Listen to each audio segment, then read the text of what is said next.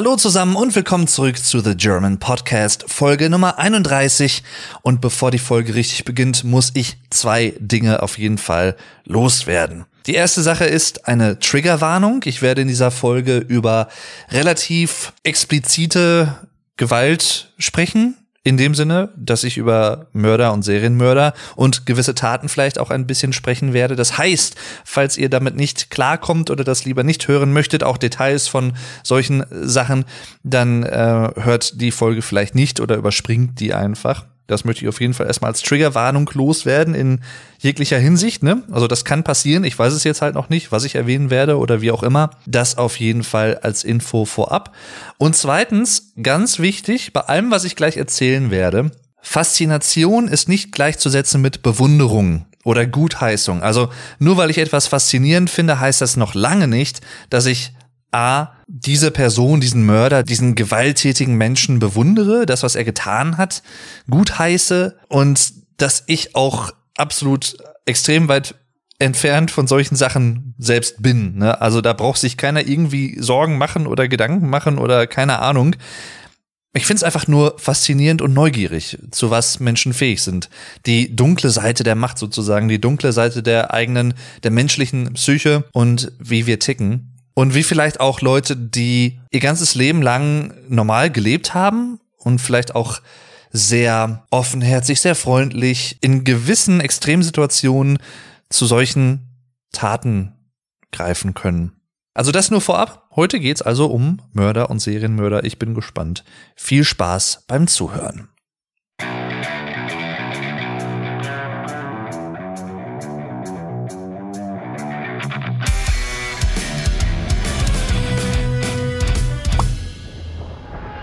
So, okay. Ja, alles klar. Heikles Thema, weiß ich wohl, aber durchaus ein Thema, was ich gerne mal besprechen würde in einer Folge. Ich habe mir keine Notizen gemacht, das heißt, ich werde das alles so ein bisschen frei aus dem Bauch heraus erzählen, was mir so einfällt. Ich hoffe, euch hat übrigens die letzte Folge gefallen. Das ist, ich bin da so ein bisschen voreingenommen natürlich, aber die erste Folge mit meinem Vater, mit meinem Dad wo ich ihn ein bisschen interviewt habe über lustige Anekdoten aus seinem Leben und davon hatte er ziemlich viele und hat auch immer noch welche. Also es kann sehr gut sein, falls euch diese Episode gefallen hat, Folge Nummer 30 ist das, dann lasst es mich gerne wissen, lasst es uns gerne wissen über Social Media, wie auch immer. Ihr findet übrigens jetzt in jeder Folge, ich habe die Beschreibung nochmal geupdatet, äh, direkte Verlinkungen zu Seiten und sowas, dass ihr einfach nur noch draufklicken müsst, wenn da Facebook oder Twitter oder sowas steht dann ist das für euch jetzt nochmal einfacher geworden. Und äh, ja, sagt uns gerne, wie es euch gefallen hat. Ich habe es richtig gefeiert.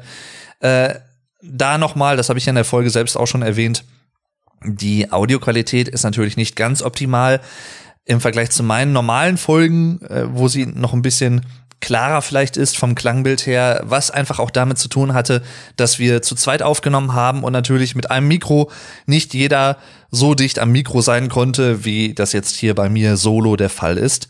Das nur noch mal zur Info, aber ich finde, es ist durchaus annehmbar, was ich da noch so ein bisschen auch klanglich in der Nachbearbeitung rausgeholt habe. Ja. Ich habe auch noch überhaupt keine Ahnung, wie ich die Folge speziell nenne, denn dieser Themenkomplex ist natürlich relativ weit gestreut und da kann man so viel zu erzählen, so viele verschiedene Sachen auch einfach anbringen, dass es mit dem Wort Serienmörder, Serienkiller, äh, da gibt's jetzt zig verschiedene Begriffe für zig verschiedene Fälle und äh, Leute. Ich fange vielleicht einfach mal so ein bisschen damit an zu sagen, ich, also ich weiß halt wirklich nicht, woher diese Faszination, dieses hm, Interesse an solchen Themen kommt bei mir. Natürlich habe ich Vermutungen beeinflusst von Fernsehserien. Ne? Also ich meine, wir kennen sie alle. Übrigens auch in dieser Folge jede Namensnennung von Firmen oder von Serien, von Filmen oder so. Ich bin nicht gesponsert. Das nur noch mal äh, nebenbei, aber zum Zweck der Erklärung äh, nenne ich natürlich mal ein paar Namen. Und zwar, ich habe vor, boah, weiß ich nicht, 15, 16 Jahren sehr gerne Navy CIS zum Beispiel geschaut. Mit Horatio Kane, hieß er, glaube ich. Ja. Und äh, ja, finde das auch echt gut gemacht. Aber natürlich ist mir nach und nach immer bewusster geworden, dass einige Sachen zumindest natürlich relativ fiktiv dargestellt sind und nicht der Realität entsprechen, wie Fallermittler arbeiten, wie Pathologen, also Rechtsmediziner arbeiten, ähm, wie Ermittler auch arbeiten, ne? solche Sachen. Also ja, trotzdem kann es sehr unterhaltsam sein, aber mittlerweile seit ja weiß ich nicht, vier, fünf, sechs, sieben Jahren, würde ich gefühlt sagen, habe ich immer stärker hin zu True Crime tendiert. Was ist True Crime? Der Begriff, das Wort sagt es eigentlich schon, wahre Verbrechen, also Reportagen, Dokumentationen, Erklärungen zu realen Verbrechen, die wirklich so passiert sind, wo keine Fiktion mit drin ist. Ähm, sowas finde ich mit am interessantesten, könnte man eigentlich sagen. Ich weiß aber und wusste auch damals schon sowas wie den Film Sieben, Seven zu schätzen, der, ich glaube, aus dem Jahr 1995 ist, mit Morgan Freeman und Brad Pitt unter anderem. Mehr möchte ich nicht verraten. Und ohne Witz, also gedreht von David Fincher, einer meiner Lieblingsregisseure und ich würde sagen, von allen Thrillern, die ich im Laufe der Zeit jetzt gesehen habe, ist das nach wie vor einfach einer der qualitativ spannendsten und hochwertigsten, die ich jemals gesehen habe.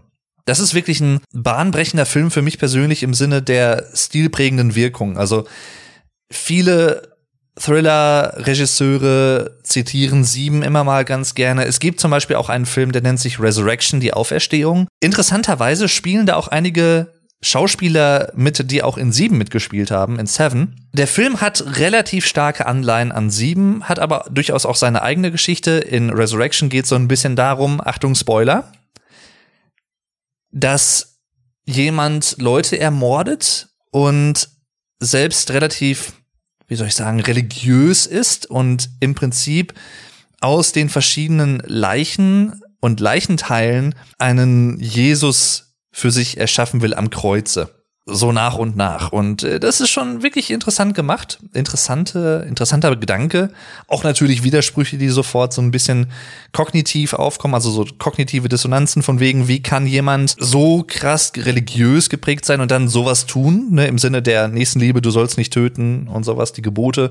Im christlichen Sinne natürlich. Jetzt mal von anderen Religionen ganz abgesehen, wo es natürlich auch solche Grundsätze gibt unter anderem. Und in sieben ist es letztendlich auch ein religiöser Unterton. Und zwar, Achtung, Spoiler. Ein Mörder, der Menschen aufgrund von Sünden, die sie begangen haben, mit dem Tod bestraft. Also der ermordet im Prinzip Leute, die gegen die sieben Todsünden verstoßen haben. Er sieht sich selbst sozusagen als, wie soll ich sagen, als, als rechte Hand Gottes vielleicht irgendwo, als jemand, der für Recht und Ordnung im äh, stark religiösen Sinne sorgt. Halt natürlich, ja, sehr drastisch. Muss man schon sagen, aber sehr interessant auf jeden Fall. Cooles Konzept. Und im Laufe des Films geht es natürlich so ein bisschen darum, dass herausgefunden wird, okay, was sind so die verbindenden, äh, die verbindenden Elemente? Wer ist der Täter? Ne? Und wie kommen wir ihm auf die Spur? Und das ist wirklich gut gemacht. Auch die Musik, die ganze Atmosphäre dieses Films ist einfach phänomenal gut getroffen. Die Räume, wie sie dargestellt sind, die ganzen Schauplätze, die ganzen Tatorte natürlich auch. Also wirklich, wirklich und natürlich, das werde ich natürlich nicht verraten, was so zum Ende des Films alles hin passiert. Und ja, ne, ich, mehr möchte ich gar nicht sagen. Und da gibt's natürlich noch viele, viele andere Filme im Laufe der Zeit, die in dieses Genre reintappen. Also Thriller im engeren und weiteren Sinne.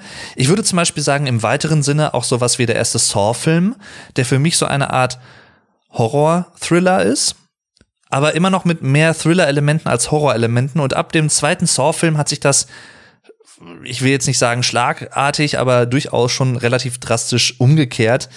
Weshalb ich dann auch irgendwann nach dem dritten, vierten Film das Interesse so ein bisschen dran verloren habe, weil weiß ich nicht, das ging, war mir irgendwann einfach nur noch so töten um des Tötens Willens im Sinne des, oh, denken wir uns möglichst neue, interessante, möglichst kreative, abgefahrene Tötungsmechanismen für die Leute aus und ja, dann werden wir das noch irgendwie rechtfertigen, dass da irgendwie so ein Killer ist, der irgendwie auch was vorhat und ach ja, ist ist ja nicht blöd oder so gemacht, wenn man auf sowas steht natürlich, aber ähm, und auch da nicht falsch verstehen, ne? Wie gesagt, auf sowas stehen heißt nicht so etwas gut finden oder irgendwie, ne? Ich kann es nicht oft genug betonen. Es gibt sicherlich Leute, die das in den falschen Hals bekommen wollen, aber ja, das nur noch mal so als Information am Rande. Also ich würde sagen, wie gesagt, sieben ist für mich so die Schablone eines guten Thrillers, wo es um Themen wie Mord und Schuld und solche Sachen geht. Also diese ganzen, was mich an solchen Sachen und auch an, an Mördern oder auch vor allem an Serienmördern interessiert, ist in erster Linie die psychologische Komponente dahinter. Wie hat sich das zugetragen? Warum ist es zu der Tat gekommen? Wie tickt der Killer oder die Killerin? Es gibt ja auch Frauen, die morden, wenn auch erheblich weniger prozentual als Männer. Und meistens, das ist auch sehr interessant, soweit ich das weiß, ich kann mich auch irren mit Sachen, die ich jetzt natürlich in dieser Folge erzähle, aber soweit ich das gelesen habe und äh, schon mal so ein bisschen recherchiert hatte, bei Frauen, die töten erstens relativ, also prozentual weniger als Männer. Vor allem auch was Serienmörderinnen angeht, ist es relativ selten. Und wenn sie es tun, töten sie anders als Männer. Also vielleicht auf andere Art und Weise, mit anderen Mitteln, mit anderen, mit einer anderen Vorgehensweise, ne? Modus operandi, ihr kennt vielleicht die Abkürzung MO, habt ihr vielleicht schon mal in weiß ich nicht, so Krimis oder Thrillern und sowas gehört. Das steht im Prinzip für das lateinische Modus operandi, also die Vorgehensweise. Denn jeder Täter hat ja so eine eigene Vorgehensweise, wie er, also ein, wie eine Art mörderische Handschrift, anhand derer man versucht, ihn zu identifizieren oder zu erkennen und vielleicht sogar auch äh, bereits begangene Taten, die man nicht aufklären konnte, mit ihm oder ihr in Verbindung zu bringen. Also sehr interessant. Auch sowas zum Beispiel. Deswegen, ich finde es super cool. Das Aktenzeichen XY, ich habe es gestern noch nachgelesen, ich glaube seit 1967 von Eduard Zimmermann damals ähm, ins Leben gerufen, der seines Zeichens auch selber kriminell war vorher, aber nur im Sinne von, ich glaube, also in Anführungszeichen nur im Sinne von, ähm, ich glaube, Raub oder sowas, also jetzt nichts wirklich extrem gravierendes im Vergleich. Womit ich das nicht kleinreden möchte, natürlich. Ne? Also ich rechtfertige mich lieber einmal mehr als einmal zu wenig, nicht wundern. Ähm und sowas zum Beispiel auch so vermissten Fälle. Vermissten Fälle finde ich auch total interessant. Und ähm, auch da gibt es einige gute Sachen ge generell, wie auch viele gute Dokumentationen über verschiedenste Killer auf YouTube, äh, frei verfügbar, aber natürlich auch in Mediatheken. Mhm. Auch da kann ich was empfehlen und zwar, äh, es gibt erst drei Folgen, drei Episoden dieser Reihe, die ist glaube ich noch relativ neu, aber äh, Crime Time heißt die. Vom Hessischen Rundfunk müsste es glaube ich sein.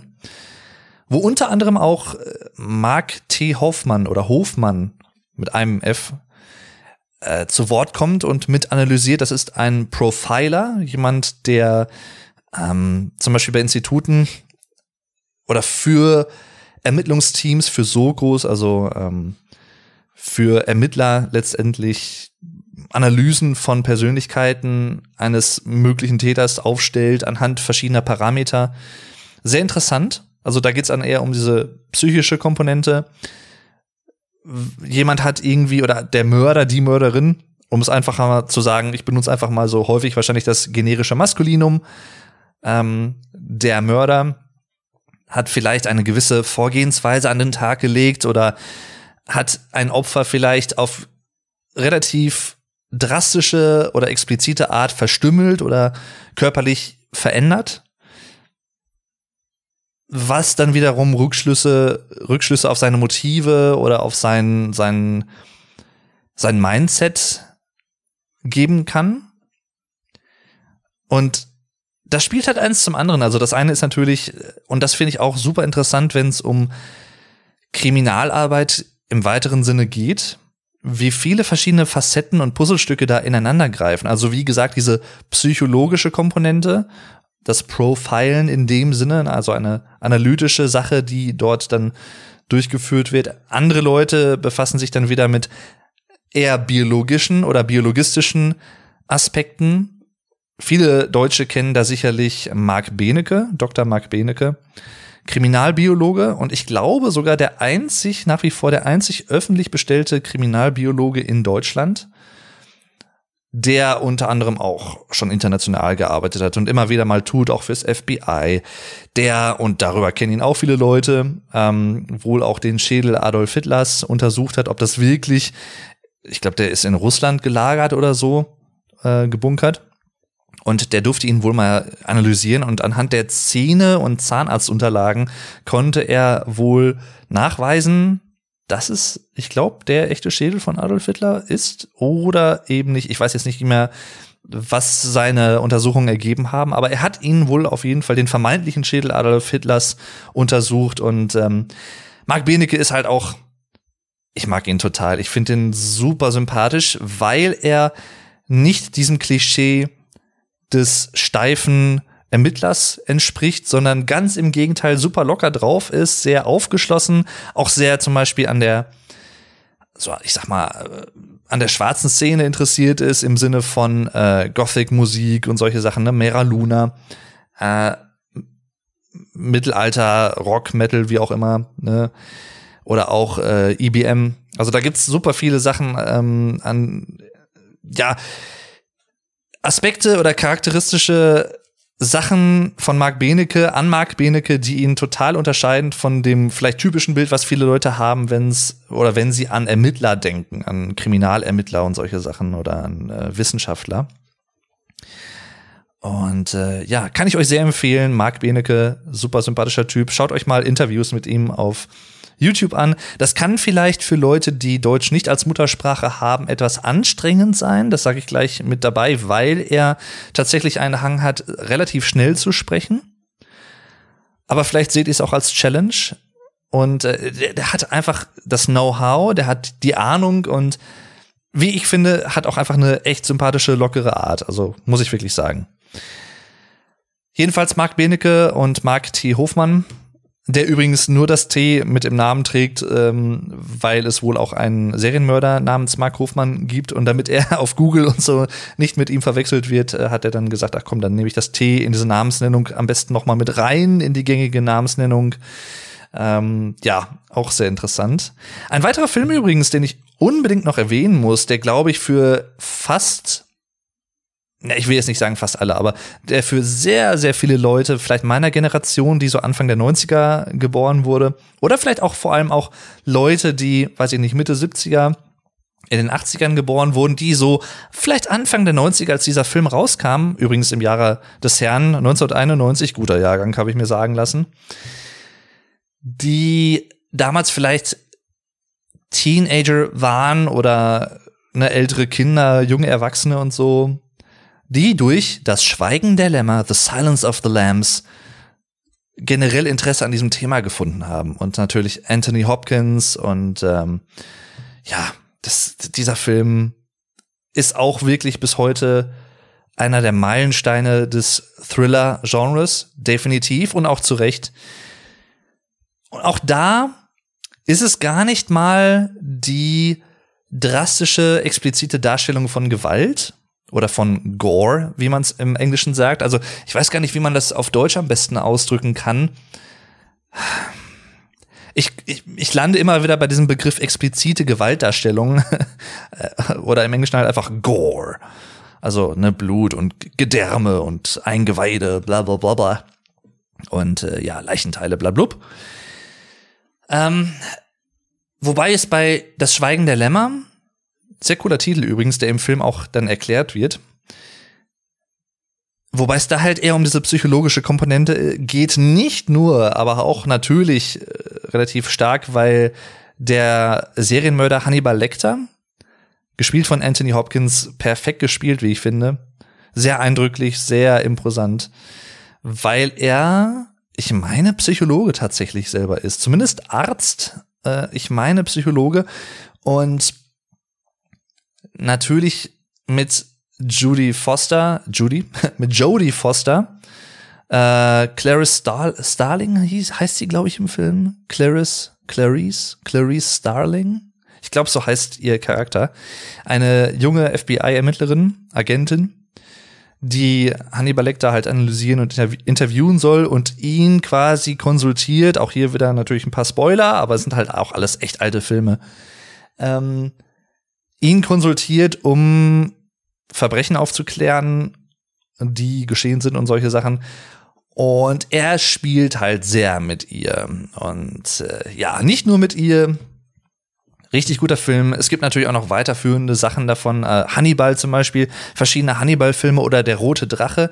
All diese Dinge bas basieren auch auf Romanen, die, äh, ich glaube, gleichnamig geschrieben wurden. Ich weiß jetzt nicht, wer der Autor ist, ehrlich gesagt. Hab ich, ist mir jetzt leider entfallen. Aber sehr, sehr interessant. Und natürlich auch Buffalo Bill, so ein bisschen einer der Killer äh, oder ja, eine wichtige Person in Das Schweigen der Lämmer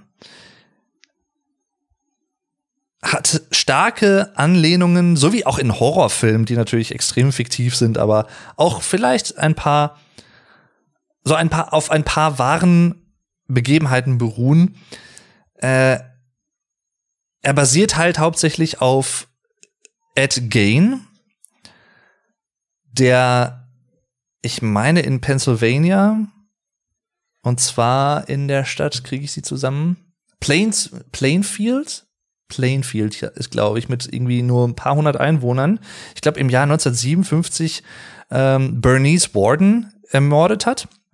Das war so eine etwas ältere Dame, die eine Art Tante Emma Laden hatte, also ein Drogeriegeschäft und äh, die auf einmal verschwunden war. Man hat dann den leeren Laden entdeckt und so und ja auffällige Spuren, dass irgendwas nicht richtig sein könnte. Und ähm, letztendlich haben dann Ermittler die Spur aufgenommen, sind dann irgendwann bei Ed Gain gelandet, der zu dem Zeitpunkt alleine in einem abgelegenen Farmhaus lebte. Und ähm, das steht heute nicht mehr. Auch da gibt's viele interessante Videos zu. keine Elektrizität. Ähm, er hatte einen sehr starken Mutterkomplex. Also er hing sehr, sehr stark an seiner Mutter und die war halt dann ein paar Jahre vorher gestorben. Und äh, als das dann soweit war, ist er dann so ein bisschen durchgedreht und wollte halt so diese, ich glaube, die Nähe einer Mutter weiter fühlen, weshalb er dann teilweise auch auf Friedhöfen Frauenleichen ausgegraben hat und äh, ja, die so um sich haben wollte und letztendlich, ähm, Polizisten sind dann dahin gefahren und irgendwann sind sie halt dann auch in die Garage gekommen und dort äh, im Dunkeln, nur mit Taschenlampe, haben sie, ist dann einer der Polizisten gegen etwas gelaufen, gegen etwas gestoßen, dann hat er die Taschenlampe aufgerichtet und hat dann gesehen, dass es Bernice Warden war, die kopfüber gefesselt von der Decke hing ähm, und halt im Prinzip ja fast in der Mitte komplett durchgetrennt, geteilt, äh, geköpft und so. Und ähm, bei weiterer Untersuchung des Anwesens hat man dann auch weitere Artefakte gefunden, um es mal so auszudrücken. Ich meine, viele kennen Ed Gain vielleicht zumindest namentlich, weil er halt wirklich ein Prototyp war für viele Filme und viele Killer in Filmen. Ähm, weil er zum Beispiel auch, oder sehr bekannt zum Beispiel Leatherface, also ne Ledergesicht, wenn man es mal auf Deutsch übersetzen würde, der Killer in äh, Texas, Chains, Texas Chainsaw Massacre. Manchmal, äh, ja, ja, ja, ja. Ihr wisst, was ich meine, ne? Texas Chainsaw Massacre, das Texas Chainsaw Massacre. Ähm, wo es 2003 auch noch eine Neuauflage von gab, filmisch. Der Originalfilm ist ja, glaube ich, aus den frühen 70ern. Äh, sehr bahnbrechend auch für die damalige Zeit. Wobei man, wenn man das heute guckt, das ja, es ist nicht so explizit wie viele moderne Horrorfilme. Aber das macht ja nichts, das soll ja keine Wertung sein. Jedenfalls, äh, er hat zum Beispiel dann auch ähm, verschiedene Möbel aus Menschenhaut oder menschlichen Überresten gemacht. Er hat zum Beispiel, es gibt zum Beispiel, äh, ich glaube auch Aufnahmen von so einem Lampenschirm aus menschlicher Haut geformt oder so Stuhlüberzüge oder ich glaube sogar auch Handschuhe aus, ja, Händen letztendlich, ne, aus der Haut und sowas oder halt auch so eine Gesichtsmaske im Prinzip. um sich vielleicht selber auch so ein bisschen als Frau zu fühlen. Also es ist schon sehr, sehr komplex, sehr interessant. Und ähm, das war, wie gesagt, 1957, wenn mich nicht alles täuscht, als sich das zugetragen hat. Also das äh, ist schon relativ lange her, aber längst nicht so lange wie die Person, die man gemeinhin als den ersten Serienmörder der Welt, wenn nicht Amerikas zumindest, bezeichnet, und zwar H.H. Holmes. Der, ich meine, es war 1896, es war die Weltausstellung in Chicago. Viele Leute waren da, also Weltausstellung ist natürlich immer so wie so eine Art Exhibition. Ähm, Exhibition, also eine Art, ich weiß ich nicht, die neuesten, die neueste Technik in verschiedenen Bereichen, ob es jetzt Fortbewegungsmittel und solche Sachen waren. Ne? Also sowas, was es heute vielleicht als Expo noch gibt, zumindest in Europa. Die war ja in 2000, äh, zum Beispiel im Jahr 2000 in Deutschland, die Expo 2000. Da war ich auch damals. Ich glaube, das war in Hannover, war auch sehr interessant. Und das war halt damals sowas in der Art eine Weltausstellung in Chicago. Das heißt, sehr, sehr viele Leute auch international in der Stadt. Wir erinnern uns Ende des 19. Jahrhunderts, ne? Also noch lange, lange, lange nichts mit äh, Handy, Internet und sowas alles. Überhaupt nicht. Und äh, er hat im Prinzip ein relativ großes Hotel betrieben Auf den ersten Blick oder für die Hotelgäste ganz normal, ganz normales Hotel, nichts Besonderes, aber hinter vielen Räumen gab es dann noch so Geheimräume in dem Sinne oder geheime Schächte und auch Leitungssysteme, Rohre, mit denen er zum Beispiel, wenn jetzt ein Gast in einem solcher, in einem der solchen Räume war, in einem solchen Zimmer, konnte er zum Beispiel Gas einströmen lassen, wodurch die Leute halt bewusstlos wurden und er hat sie dann so nach und nach über einen Schacht sehr unauffällig aus ihrem Hotelzimmer in den Keller des Hotels, ja, wie soll ich sagen, transportiert und hat sie da dann in Anführungszeichen verarbeitet. Zum Beispiel, und auch da eine psychologische Komponente, das häufig das komplette Fehlen, wenn nicht das sehr, sehr starke Fehlen von Empathie, von Menschlichkeit, also das ist natürlich ein, ein, eine, ein Nullbegriff, weil was ist Menschlichkeit? Das muss man halt natürlich im Zweifel genau definieren, was man damit meint. Aber ich sag mal so, er hat zum Beispiel sehr, sehr kühl und sehr berechnend Menschen skelettiert also umgebracht und skelettiert und diese Skelette dann an Universitäten verkauft. zum Beispiel. Das ist schon krass. Oder an Schulen zum Beispiel. Ne? Also so, wir kennen es ja vielleicht alle aus dem Biologieunterricht, wo immer so ein Skelett irgendwie in der Ecke stand und ähm, heutzutage meistens aus äh, künstlichen Knochen und sowas natürlich. Aber ähm, ja, gibt's natürlich auch aus echten Knochen, klar. Nur im Normalfall sind das dann Leute, die da vorher eingewilligt haben, nach ihrem Tod äh, körperspendemäßig quasi da zu, verarbeitet zu werden. Und das war in dem Fall von H.H. Holmes natürlich nicht der Fall. Ähm, sehr interessante Geschichte. Es gibt auch, glaube ich, einen Roman, der heißt uh, The Devil in the White City.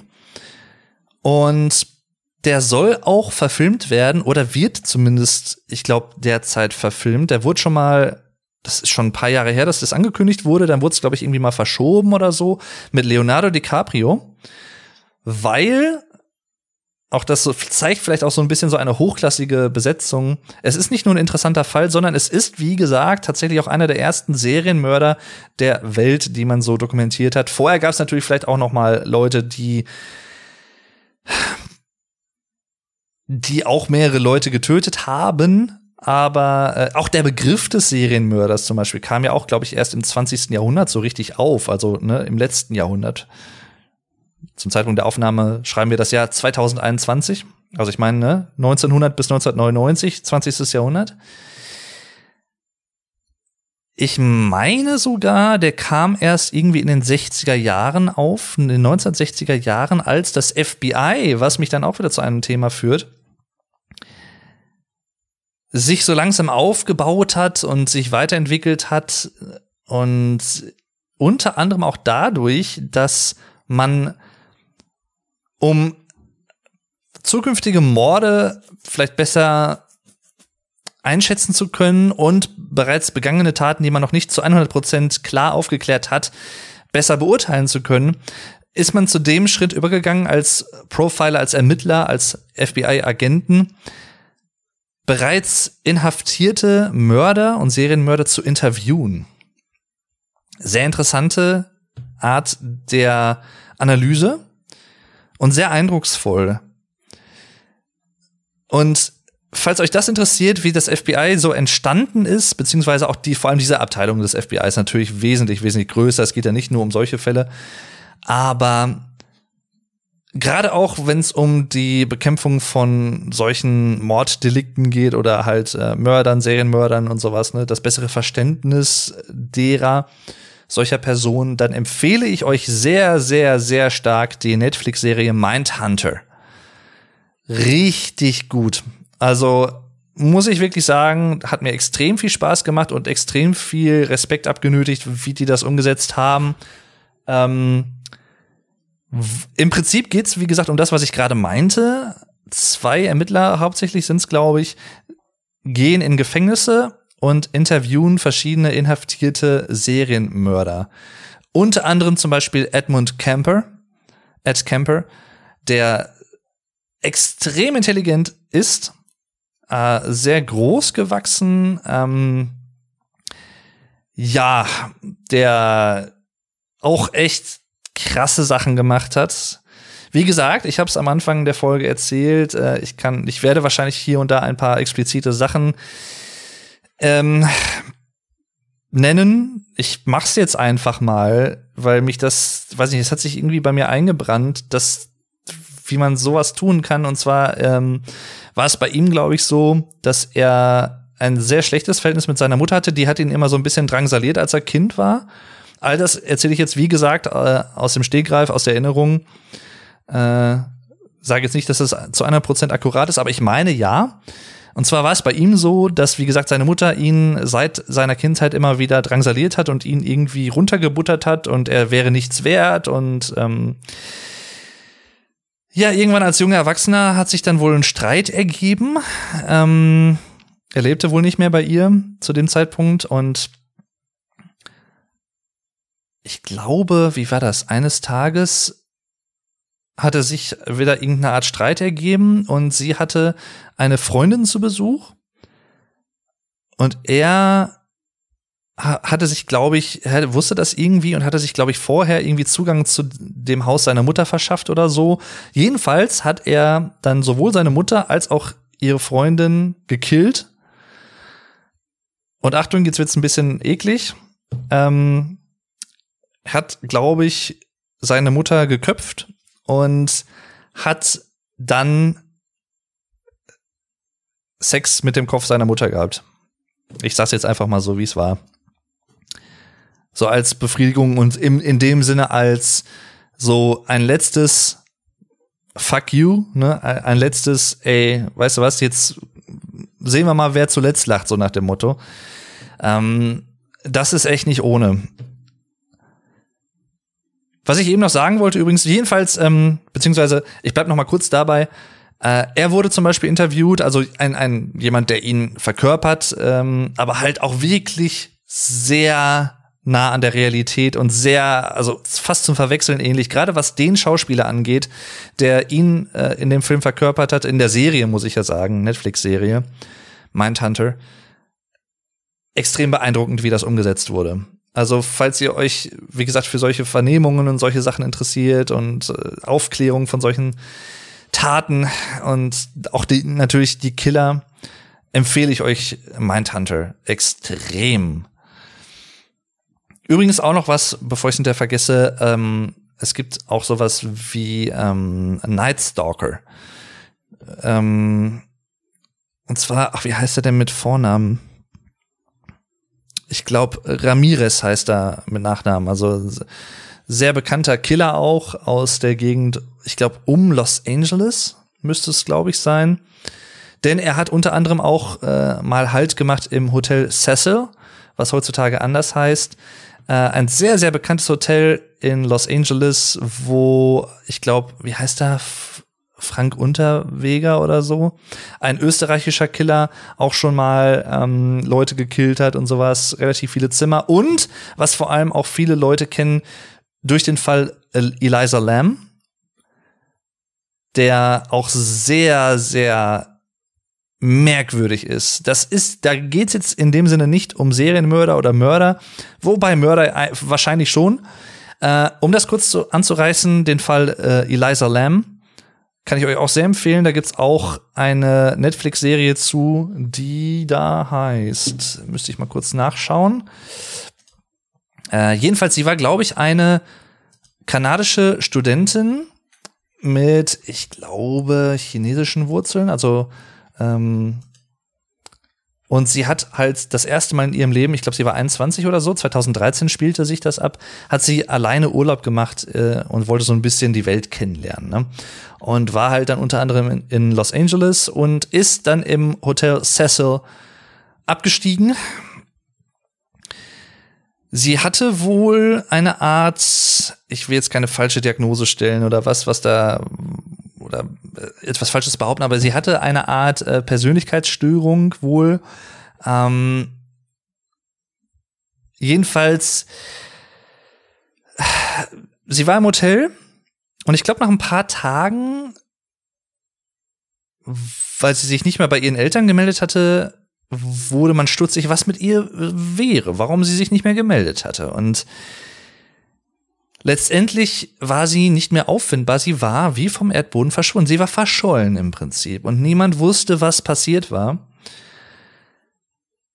Eines Tages, ein paar Tage später nach ihrem Verschwinden, haben sich dann Hotelgäste beschwert, weil aus den Wasserleitungen so braune Brühe rauskamen. Das wiederum hat dann jemanden, den Hausmeister im Prinzip, dazu veranlasst, ähm, aufs Dach zu gehen, wo zwei große, nee, vier große Wassertanks stehen, um das zu überprüfen, ob irgendwas mit dem Wasserdruck ist oder irgendeine Art von Verschmutzung, hat dann einen der Tanks geöffnet und darin schwamm dann Eliza Lamb samt ihrer Klamotten und so. Das Spannende ist nur, es ist nicht klar, wie sie da reinkam, denn erstens ist dieser, dieser Deckel, ich sag mal so, dieses Wassertanks extrem schwer. Und zweitens, um auf das Dach zu kommen, muss man durch eine Art Sicherheitstür, die, wenn man sie einfach so öffnet, ohne äh, einen Schlüssel zu nehmen, einen Alarm auslöst. Das heißt, jemand hätte eigentlich merken müssen, dass sie irgendwie, wenn sie es getan haben sollte, ähm, auf das Dach gestiegen ist in diesen Wassertank im Sinne, weiß ich nicht, weil sie vielleicht unter einer Psychose litt oder so oder weil unter Drogen stand, wie auch immer. Oder falls jemand halt, wie gesagt, sie umgebracht hat und sie dann dort versteckt hat. Deswegen gibt es zum Beispiel auch Theorien, dass es dann irgendwie ein Hotelangestellter vielleicht gewesen sein könnte oder so, aber ähm, es gibt, glaube ich, nur einen, oder es gibt, glaube ich, eine Person, die einen Schlüssel dazu hat oder so und die taucht auch in dieser Dokumentation auf. Das ist dieser Hausmeister, der sie damals gefunden hat und so und ähm, man schaut den Leuten nur vor den Kopf, ich weiß, deswegen, aber er, er macht auf jeden Fall eher einen Eindruck, als äh, dass er da nichts mit zu tun hat. Und ja, was den Fall auch noch sehr bekannt gemacht hat, das kennen vielleicht einige von euch oder haben das schon mal irgendwie gesehen, eine, ich glaube, circa drei, vierminütige Aufnahme eines Fahrstuhls im Hotel. Man sieht darin Eliza Lamb, die mit einem schwarzen Rock und ich glaube einer rötlichen Jacke ist es bekleidet, ähm, in diesen Fahrstuhl reingeht, nach und nach alle Knöpfe für alle Stockwerke drückt und in diesem Fahrstuhl steht, sich in eine Ecke zurückzieht, als würde sie verfolgt werden oder als würde sie vor irgendwie etwas Angst haben, als weiß ich nicht, ne, sehr, sehr merkwürdig auf jeden Fall, sehr offensichtlich, dass da irgendwas nicht stimmt. Und ja, dann, dann gibt's auch noch so andere Sachen. Die, die Fahrstuhltür zum Beispiel schließt nicht. Obwohl sie eigentlich längst hätte schließen müssen. Also der Fahrstuhl fährt nicht los. Dann geht sie raus zum Beispiel nochmal aus dem Fahrstuhl, schaut nach links und rechts relativ hektisch, relativ ähm, affektiert und bleibt außerhalb des Fahrstuhls stehen. Die Tür geht immer noch nicht zu des Fahrstuhls, obwohl sie nicht in der Schranke, in der Lichtschranke oder so steht. Sie geht einfach nicht zu. Und dann sieht man sie am Rand des Bildschirms stehen, wie sie so ganz mysteriöse, ganz merkwürdige Armbewegungen macht. So ein bisschen, fast wie so eine Art Ausdruckstanz, so ein bisschen spirituell vielleicht sogar. Das kann man schwer beschreiben, aber es ist, also als ich das das erste Mal vor, was ich, vier, fünf, sechs Jahren gesehen habe, hat es mir echt so Schauer über den Rücken ähm, gegeben. Und dann, ja, also sie, sie macht auch, und dann hüpft sie teilweise so von links nach rechts, so ganz komisch. Ähm, als, also irgendwas, es ist, man kann sich nicht ganz erklären, was da los war, ob sie eine Art ähm, psychotische Episode hatte oder sowas, wie gesagt, weil sie halt auch äh, mental angeschlagen war. Ähm, man weiß es halt nicht, ne? Oder ob der Fahrstuhl einfach irgendwie in dem Moment ähm, eine Art mh, hm, Fehler hatte, so eine Malfunction, ne? Man weiß es halt alles nicht. Und was auch interessant ist, ähm, der Timecode ist relativ ausgeblurrt, weil das Material, was veröffentlicht wurde, von der Polizei stammt. Ursprünglich natürlich vom Hotel. Und äh, jemand hat wohl analysiert, oder Leute haben wohl analysiert, dass da Material fehlt. Es fehlen wohl ein paar Sekunden, die rausgeschnitten wurden. Warum weiß kein Mensch? Ja, also sehr interessanter Fall, kann ich euch auch sehr ans Herz legen. Elisa Lam, also L-A-M am Ende und einfach Elisa. Ähm, da gibt's auch auf YouTube sehr, sehr viele Videos zu, falls euch sowas interessiert. Sehr interessanter Fall. Und äh, ach so, ich wollte gucken, wie die Netflix-Serie heißt. Ich muss mal eben kurz gucken. Elisa Lam Netflix. Und zwar äh, auf Englisch heißt es ähm, Crime Scene The Vanishing at the Cecil Hotel. Genau. Und äh, Verschwunden Tatort Cecil Hotel ist der deutsche Titel. Äh, wo auch sehr, sehr viele Leute übrigens zu Wort kommen, unter anderem auch die Managerin des Hotels zur damaligen Zeit. Und äh, ja, ist schon, schon sehr, sehr spannend. Jedenfalls äh, eine Person, die ich natürlich auch noch erwähnen muss, Jack the Ripper. Ne? Zusammen mit der Person, die ich glaub, hoffentlich gleich auch noch erwähne, bevor ich es vergesse, Jack the Ripper. Ähm, jemand, der in den 1880er Jahren mehrere Frauen ermordet hat, Prostituierte in Whitechapel, ein Stadtort von London, relativ verarmt, relativ viel Prostitution auch in der damaligen Zeit und äh, ja, äh, man weiß bis heute nicht, wer es war. Es gibt viele Theorien von Adligen bis hin zu ähm, Medizinern, denn soweit ist wohl bekannt, der Täter muss wohl auch Vorkenntnisse in anatomischer Hinsicht gehabt haben, weil er äh, teilweise auch Organe entnommen hat, sehr relativ sauber, relativ ordentlich. Ähm, aber man weiß halt bis heute nicht, wer es war. Und wird es vielleicht auch nie rausbekommen. Auf jeden Fall sehr krass auch, wie er teilweise auch vor allem das letzte Opfer ähm,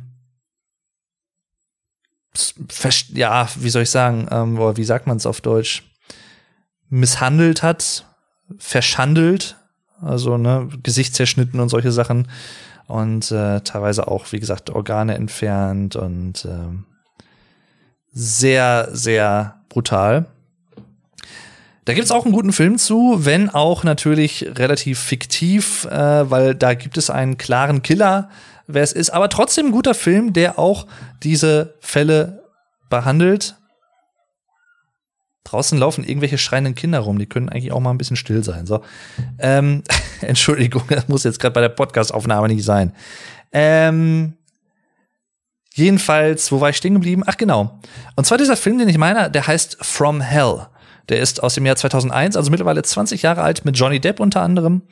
Und äh, richtig, richtig guter Film, weil er auch, auch das ist, glaube ich, eine Buchverfilmung, eine sehr mysteriöse, passende, adäquate Atmosphäre hat. Ich habe das ja schon öfter mal erwähnt, auch in anderen Episoden. Bei mir geht es sehr, sehr viel um Atmosphäre und die Stimmung, die ausgestrahlt wird, auch in Musik, in Filmen, in, in Kunst, ne, also Bildern, ähm, bildender Kunst und solche Sachen. Und pff, richtig gut. Richtig gut gemacht. Und da werden halt dann auch so diese Morde so ein bisschen thematisiert und äh, auch in anderen, es gibt ja auch hier Sherlock Holmes zum Beispiel, sucht Jack the Ripper und ja. Sherlock Holmes natürlich auch so ein, ein Prototyp des Ermittlers. Warum, also, ne, wer ist der Killer? Äh, oder, ja, ne? Reinhard May, der Mörder ist immer der Gärtner. Schönes Lied übrigens wo es so ein bisschen ist, also ich sag mal, wenn Cluedo so ein bisschen vertont worden wäre auf Deutsch, dann wäre es das Lied. Richtig schönes Lied übrigens. Und ähm, übrigens eine, ich sag mal, eine Art modernes Cluedo, sehr unterhaltsam gemacht, sehr gut gemacht tatsächlich, ist äh, Knives Out mit Daniel Craig. Kann ich auch sehr empfehlen, auch ein echt guter Film. Da soll, glaube ich, sogar bald der zweite Teil von kommen oder so. Jedenfalls äh, Jack the Ripper, sehr, sehr interessanter Fall. Und auch verschiedene Fälle, die sich äh, begeben haben, ich meine auch in den 60er, 70er bis hin zu den 80ern oder ich glaube sogar 90er Jahre, also über eine große Zeitspanne. Und zwar spreche ich vom sogenannten Zodiac Killer. Ebenfalls ein Mörder oder eine Mörderin, man weiß es halt nicht, der die bis heute nicht identifiziert wurde, aber der so viel Chutzpe hatte, also so viel Mut in Anführungszeichen,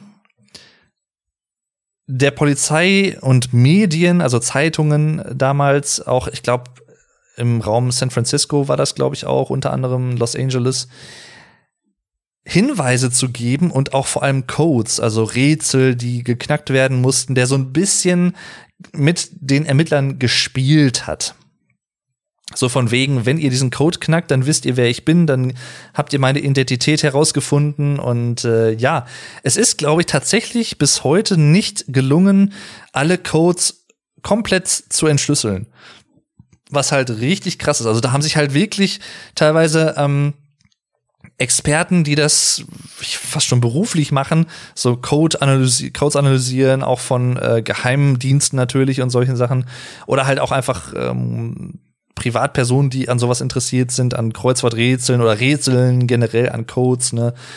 Ähm, die sich daran gewagt haben und es teilweise bis heute alles nicht, nicht alles entschlüsseln konnten. Soweit ich weiß. Wie gesagt, auch da alle Infos mit Vorsicht zu genießen, aber soweit ich das weiß. Sehr interessante Fälle auch. Ähm, und auch da sehr, sehr guter Film, The Zodiac oder auch, glaube ich, einfach Zodiac von David Fincher. Ähm, geht zwar drei Stunden, fühlt sich aber nicht so an und ist richtig gut mit, äh, ach, wie spricht man ihn jetzt richtig aus? Jake Gyllenhaal oder Jake Gyllenhaal? Ich weiß das immer nie. Jedenfalls mit ihm, unter anderem, unter anderem und mit äh, Robert Downey Jr., äh, der spielte auch mit.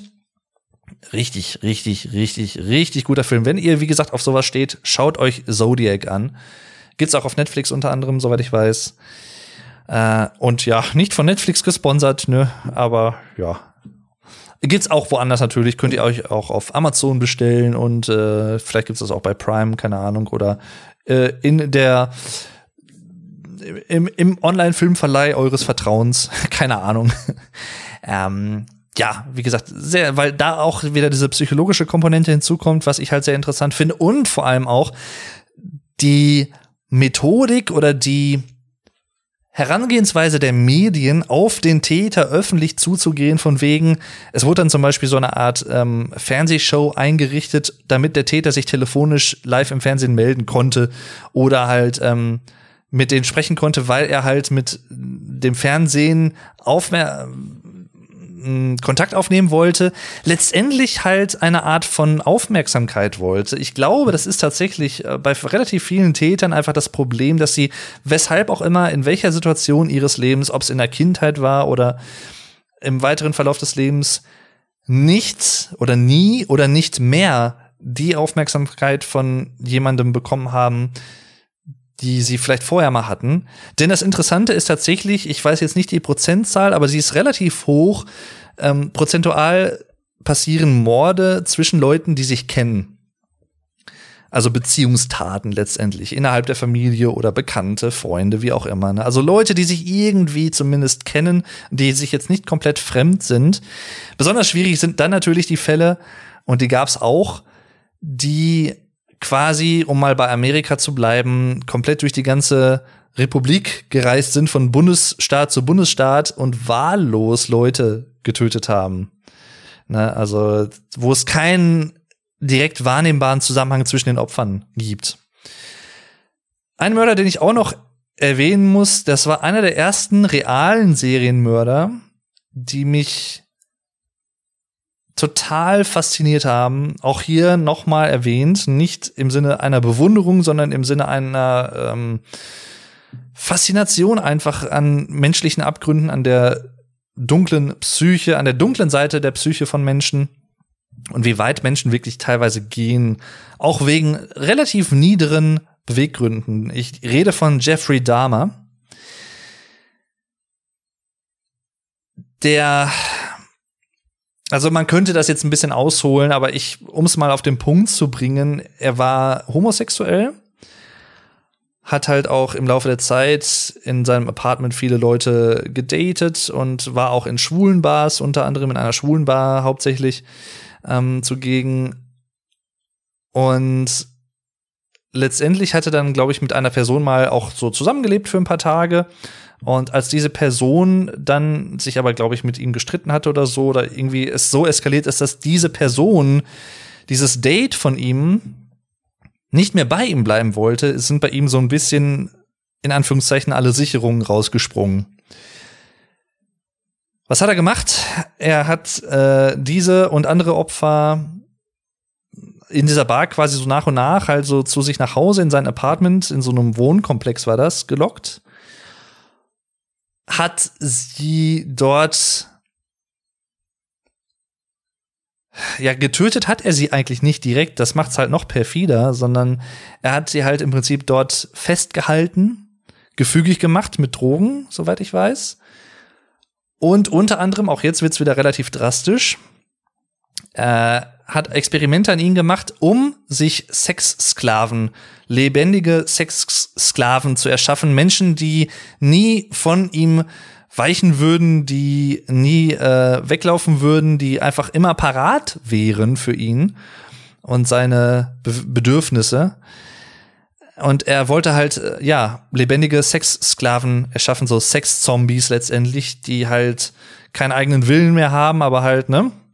Und so. Und wie hat er das unter anderem versucht? Äh, unter anderem, indem er Leuten, die er da in seiner Wohnung halt äh, unter Drogen gesetzt hatte und festgehalten hatte, hat den äh, mit einer Bohrmaschine Löcher in, die, in den Kopf gebohrt und zum Beispiel Säure eingelassen, weil er sich dadurch versprochen hatte, dass er so irgendwie eine Art Sexsklaven erschaffen könnte. Und äh, hat natürlich, ja, Sherlock Holmes hat es herausgefunden, ähm, hat natürlich nicht so ganz geklappt.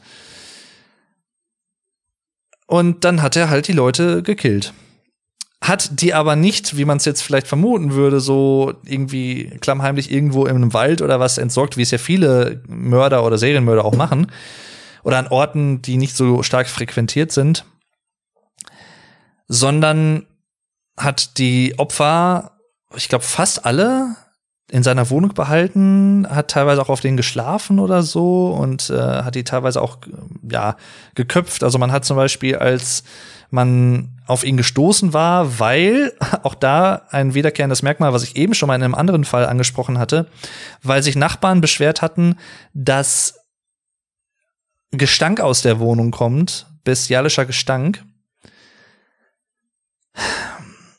Da wurden zum Beispiel, äh, weiß ich nicht, abgetrennte Hände, abgetrennte Köpfe im, im Kühlschrank gefunden und solche Sachen oder ähm, ja.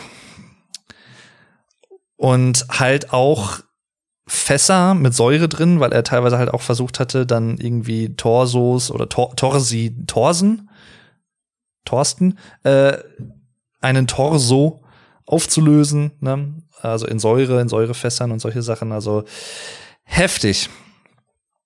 Heftig, heftig.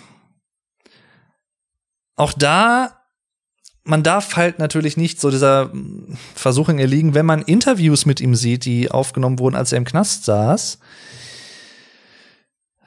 Er wirkt, das sage ich jetzt einfach auf, auf Grundlage meiner persönlichen Wahrnehmung. Ich denke mal, viele Leute werden das auch so sehen, wenn sie diese Interviews sehen und vielleicht gar nicht mal wissen, was er getan hat oder wer er ist. Er wirkt halt normal, wie es sehr, sehr viele Leute tun, sehr, sehr viele Mörder, sehr, sehr viele Serienmörder du siehst denen das ja nicht an. Das sind ja nicht irgendwelche degenerierten Leute, die, weiß weiß ich, äh, nur ein Auge haben, wie so ein Zyklop aussehen und durch die Gegend laufen. Das, so ist es ja nicht. Ja, das ist halt so immer dieses Klischee von wegen, ja, oder wenn man dann auch teilweise Nachbarn fragt oder sowas, ja, ich hätte ihm oder ihr das nie zugetraut. Er war immer super nett und hat immer, hat immer guten Tag gesagt, hat immer gegrüßt und, ne. Ja, aber das ist halt genau das Ding. Es gibt auch Leute, die, so, wie soll ich sagen, so eine ein, ein, ein, ein starkes Doppelleben führen, dass das halt nicht auffällt. Und bei ihm ist es halt auch so. Also auch da gibt es sehr, sehr viele Interviews äh, auch mit ihm, auch, ich glaube, der Prozess, Ausschnitte aus dem Prozess gibt es, was auch sehr krass ist, was auch sehr unter die Haut geht, wo dann auch Opfer ihn anschreien und äh, also ne, Hinterbliebene und solche Sachen äh, ihm dann alles an den Kopf werfen, verständlicherweise. Äh, und ich war, ich meine, es wäre im Jahr 1993 gewesen. Er war halt erst seit kurzem, kurzem im, in Haft und da wurde er wohl hat er, glaube ich, irgendeine Arbeit verrichtet oder so und wurde von einem Mithäftling von einer äh, Hantel oder mit einer Hantel getötet, mit einer Hantel erschlagen. Ja. Jeffrey Dahmer, meine Damen und Herren. Ähm, krass, krass, krass. Es gibt noch weitere Fälle, die ich ganz gerne noch erwähnen würde. Ähm, unter anderem auch, das ist jetzt kein Serienmörder, sondern einfach in Anführungszeichen nur ein Mörder. Nein, äh, jemand, der halt nur eine Person getötet hat im Vergleich. Und äh, aber halt auf sehr, sehr krasse Art und Weise. Ähm, ich guck mal eben, wie die Dokumentation heißt. Die ist vom WDR. Und zwar. Kleinen Moment. Ich glaube, gleich habe ich sie irgendwo. Äh, äh, ah, genau. Der Ehemann, der seine Frau vergrub. Sehr, sehr eindrückliche Dokumentation, auch über einen wahren Fall. Gibt da, also generell muss ich wirklich sagen, von WDR, SWR, NDR und so, da gibt's richtig gute True Crime Dokumentationen auch sehr, sehr viele oder fast alle auch auf YouTube zu finden oder in den Mediatheken. Ähm, dann gibt es zum Beispiel auch so eine Dokumentation über das Horrorhaus in Höxter. Ähm, auch ein sehr krasser Fall, was da passiert ist in der Nähe von Paderborn vor einigen Jahren, gar nicht mal lange her. Aber ein Fall, der, ich glaube, das war für mich persönlich so die erste bewusste der erste bewusste Berührungspunkt mit diesem ganzen Themenkomplex, bevor ich sieben Jahre später gesehen hatte und sowas. Aber als Kind, ich war damals circa zehn Jahre alt, im Jahr 2001, als ich vom Fall Armin Maivis erfahren habe. Besser bekannt unter dem Pseudonym der Kannibale von Rothenburg. Er hat sich selber den Namen nicht gegeben, aber die Medien.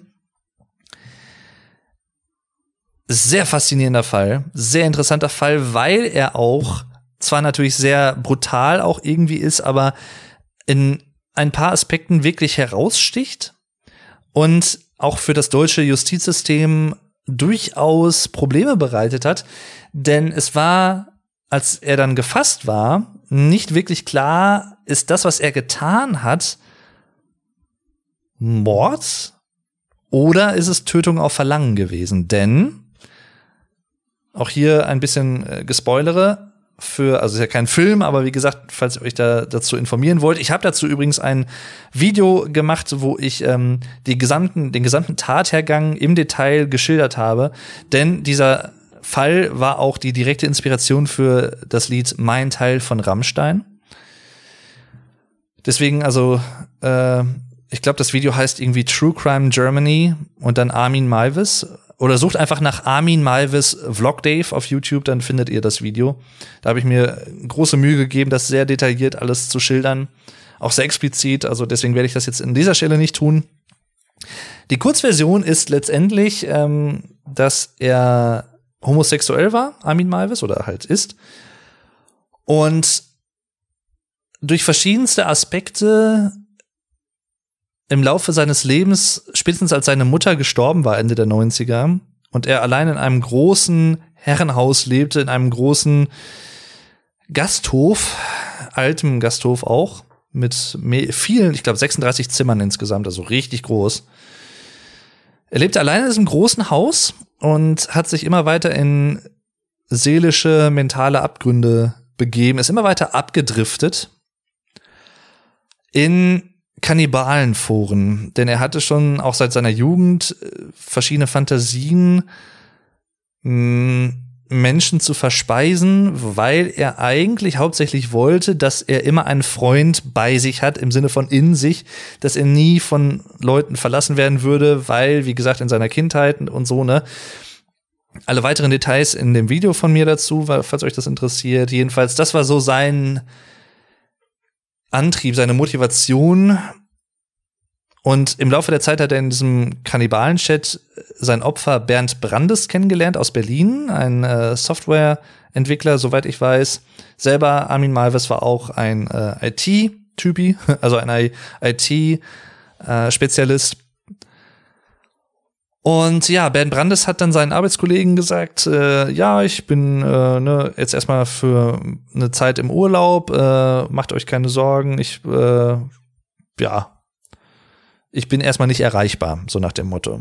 Was hat er gemacht? Er hat sich von Berlin nach Hessen, also nach Kassel, ähm, ein Einwegticket mit der Bahn gekauft, weil er mit Armin Malvis etwas verabredet hat was im Prinzip für beide Seiten eine Art Bedürfnisbefriedigung sein sollte, eine ultimative Bedürfnisbefriedigung. Für Armin Maivis einen Menschen zu essen und für Bernd Brandes ja von der Welt zu gehen. Er wollte halt einfach nicht mehr leben. Und so haben sich halt dann natürlich zwei gefunden. Und äh, ja, Ursprünglicher Plan war, das klingt krass, aber es ist so, dass Armin Malvis Bernd Brandes bei lebendigem Leibe verspeisen würde. Also während Bernd Brandes noch lebt, weil das ihm so die ultimative sexuelle Befriedigung verleihen äh, sollte sie haben sich halt, get halt getroffen, sind dann zu Armin Malvis gefahren und dann hat das äh, erst nicht so ganz hingehauen. Ähm, also sie haben dann auch gegessen, noch mal drüber gesprochen und äh, hatte dann ja, ursprünglicher Plan war halt, ne, wenn sie, wenn Bernd eingeschlafen war, dann sollte Armin Malvis halt an die Arbeit gehen und sowas alles, ne? Und ähm, das hat aber nicht so ganz geklappt, weil Malvis sich auch erst nicht getraut hatte. Und dann war es halt schon so weit, dass Bernd Brandes sagte, du kannst es nicht, du schaffst es nicht, du kannst mir nicht das geben, was ich will. Und er, also Armin Maivis ihn im Prinzip wieder zum Bahnhof gefahren hat. Und kurz bevor er wieder abgereist ist, doch nach Berlin, hat er gesagt, nee, komm, wir versuchen es jetzt noch einmal. Wenn ich irgendwie mit Schlafmittel äh, müde werde, dann versuch's noch mal. Deswegen Armin Malvis in der Apotheke Schlafmittel gekauft und äh, ihm verabreicht und er wurde dann halt im Laufe des Abends dann auch müder. Ähm, bis er dann, ja, in angemüdetem Zustand, äh, aber immer noch wach, äh, soweit war und sagte, komm, auch hier wieder drastisch, schneid mir den Penis ab und wir essen den gemeinsam als Ritual im Prinzip. Ne? Äh, erster Versuch hat nicht so ganz geklappt, weil das ist halt wohl nicht so einfach, das abzutrennen. Und äh, dann hat es geklappt wohl. Ähm, Armin Malvis ging runter, hat das Glied angebraten. Dabei ist es ihm aber verbrannt oder halt ja angeschmoren, äh, verkokelt, weil ähm, ja ist halt schief, schief gelaufen. Ähm, weshalb sie es nicht verspeisen konnten, was halt für Bernd Brandes auch erst eine weitere Demütigung war, eine weitere, wie soll ich sagen, mh, hm, ein weiteres negatives, trauriges Erlebnis.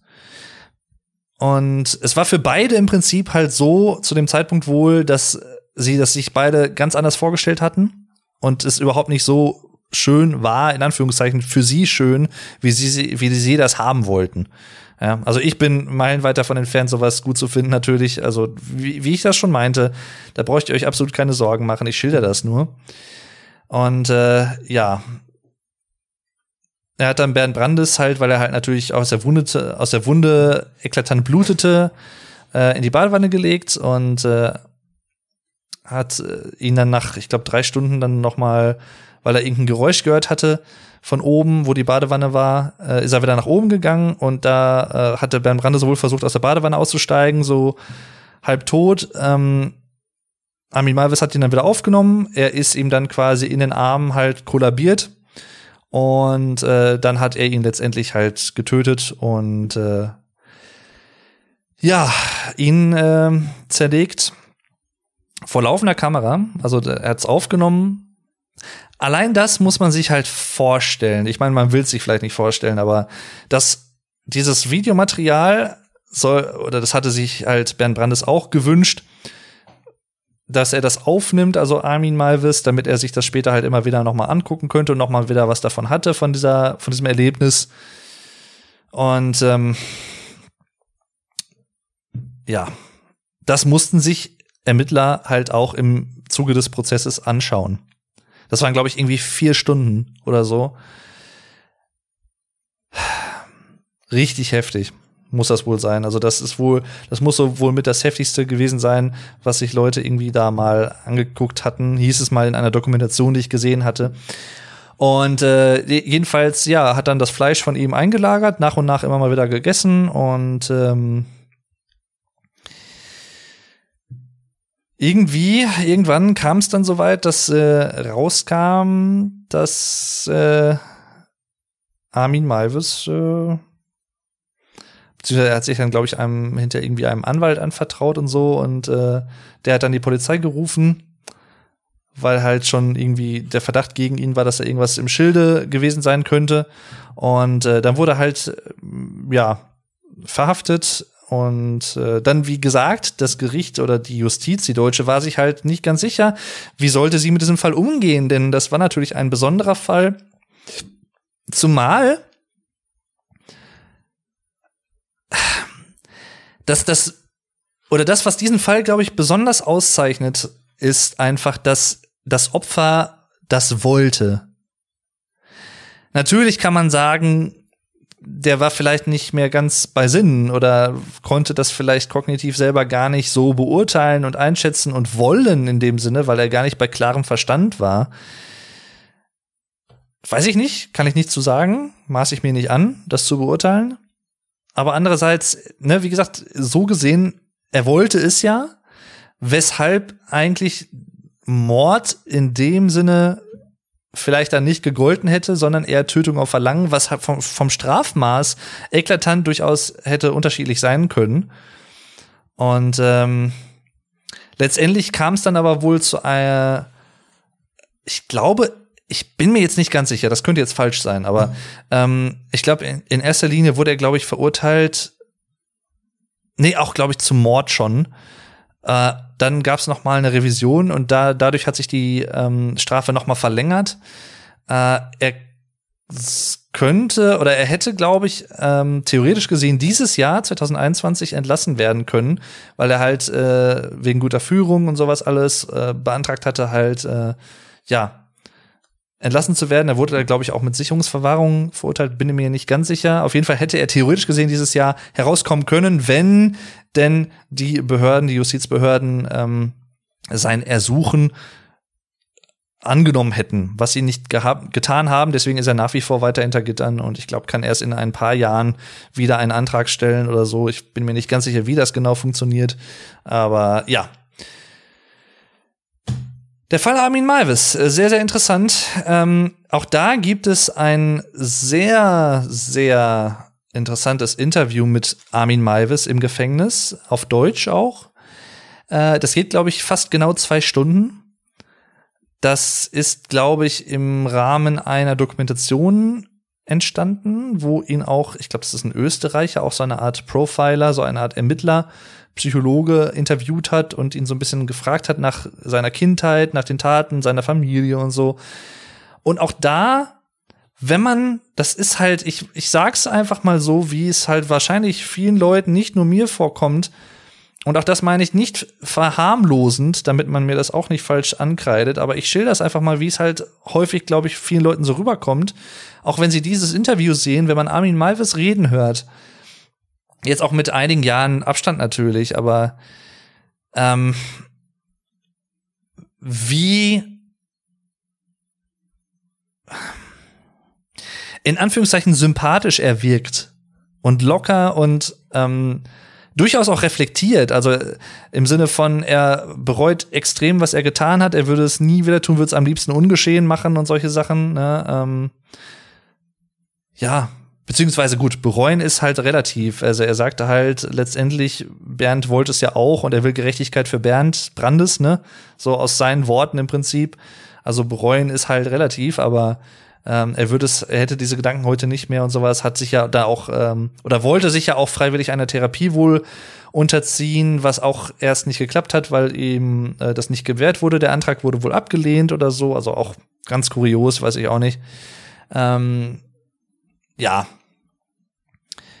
Zumal die Aufgabe oder eine der Hauptaufgaben von Haftanstalten ja letztendlich auch die Resozialisierung ist, also ne, oder von von solchen Urteilen, aber letztendlich äh, ja, das ist halt immer von Fall zu Fall mal einfacher, mal schwerer, auch mal einfacher, mal schwerer nachzuvollziehen, was da wie, warum vielleicht genehmigt wird, was wie auch nicht, wie hoch ein Strafmaß ist und solche Sachen. Ne? Also es ist wie gesagt, Fall Armin Malvis, sehr, sehr interessant. Und das hat mich damals als Zehnjähriger, als es in den Nachrichten war, überall, der Kannibale von Rothenburg, wobei es war ja nicht in Rothenburg, sondern in Wüstefeld, einer kleinen Stadt in der Nähe.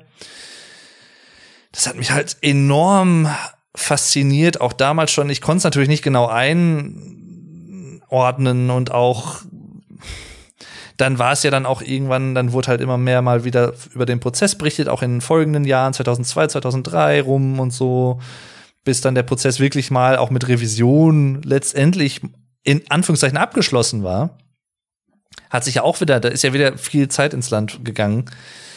Also sehr, sehr, sehr, sehr spannend. Und ähm, sehr, sehr faszinierender Fall. Muss man einfach sagen. Ja.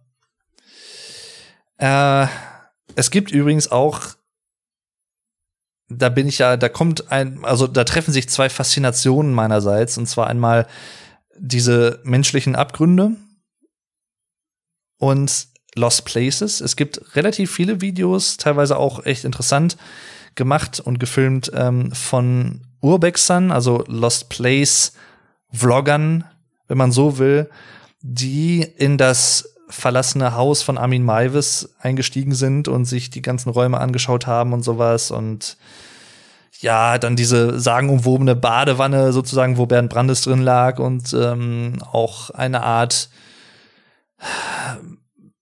Bettgestell, wo irgendwie wohl dann das sich zugetragen haben soll und das ist halt schon wirklich auch creepy weil das halt echt ein großes Haus ist. Nicht nur das, wie gesagt, 36 Zimmer, ein all, sehr altes Haus. Teilweise auch schon innerhalb verfallen. Also manche Böden sind zum Beispiel durchgebrochen und sowas. Das, das Haus gehört immer noch Armin Malvis tatsächlich. Ähm, wobei er wohl meinte, wenn mich nicht alles täuscht in einem Interview, dass er nicht vorhabe, selbst wenn er mal irgendwann rauskommen sollte, nach Wüstefeld zurückzukehren, Aber das weiß ich nicht, das äh, kann auch anders sein. Jedenfalls hatte er dann auch ähm, ja sterbliche Überreste von Ben Brandes halt dort auch vergraben und äh, im Garten. Und was auch sehr interessant ist, ähm, die Kühltruhe, wo das Fleisch äh, entdeckt wurde und halt quasi ermittelt wurde, dass es menschliches Fleisch ist und dadurch wurde er halt dann auch natürlich verhaftet und so. Ähm, das, die, die Kühltruhe steht da immer noch und es ist auch noch dieses Polizeisiegel dran. Ach ja. Ich glaube, das war im Großen und Ganzen so das, was ich so zu dem Thema sagen kann. Da gibt es, es, es gibt noch sehr, sehr vieles, was ich sonst noch dazu erzählen könnte. Es ging jetzt weniger tatsächlich um psychologische Aspekte, ne? Also, wie wird jemand zum Mörder? Ähm, manchmal auch einfach Affekthandlungen natürlich, aber sondern es ging eher um einzelne Beispiele. Ich hoffe aber, dass euch das trotzdem gefallen hat. Ähm, gibt auch sicherlich viele Mörder, Serienmörder, die mir jetzt entfallen sind, die ich jetzt vielleicht noch hätte erwähnen wollen im Nachhinein. Aber das waren so einige der bekannten und der sehr eindrucksvollen, in Anführungszeichen, die mich im Laufe meines Lebens immer wieder fasziniert haben und immer noch faszinieren. Also, ja. Schon krass. Eine Sache kann man natürlich auch noch erwähnen. Ähm, vielleicht einer der ersten weltweit bekannten und sehr erfolgreichen Thriller und Krimis Filme in diesem Segment ist natürlich auch Psycho gewesen, ne? Psycho von Alfred Hitchcock. Ähm, da ist natürlich auch der Grundstein für sehr, sehr viele Sachen gelegt worden, auch gerade im filmischen Bereich, ist ja klar. Aber ja, das soll's fürs Erste gewesen sein. Ich bedanke mich fürs Zuhören und äh, wünsche euch, was soll ich sagen, alles Gute. Danke für eure Aufmerksamkeit. Teilt den Podcast gerne mit anderen, falls ihr noch Leute kennt, die sich auch für The German Podcast interessieren könnten, würde mich sehr freuen.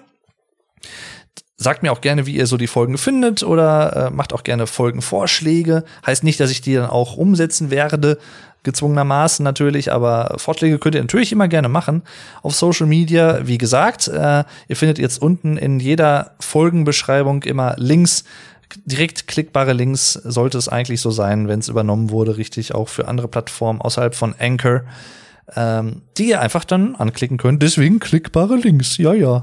Wer hätte es gedacht? Ich denke, es ist genug für heute. Und äh, das wäre fürs Erste alles. Bis hierhin, danke fürs Zuhören und bis zum nächsten Mal. Macht's gut und tschüss, euer Dave.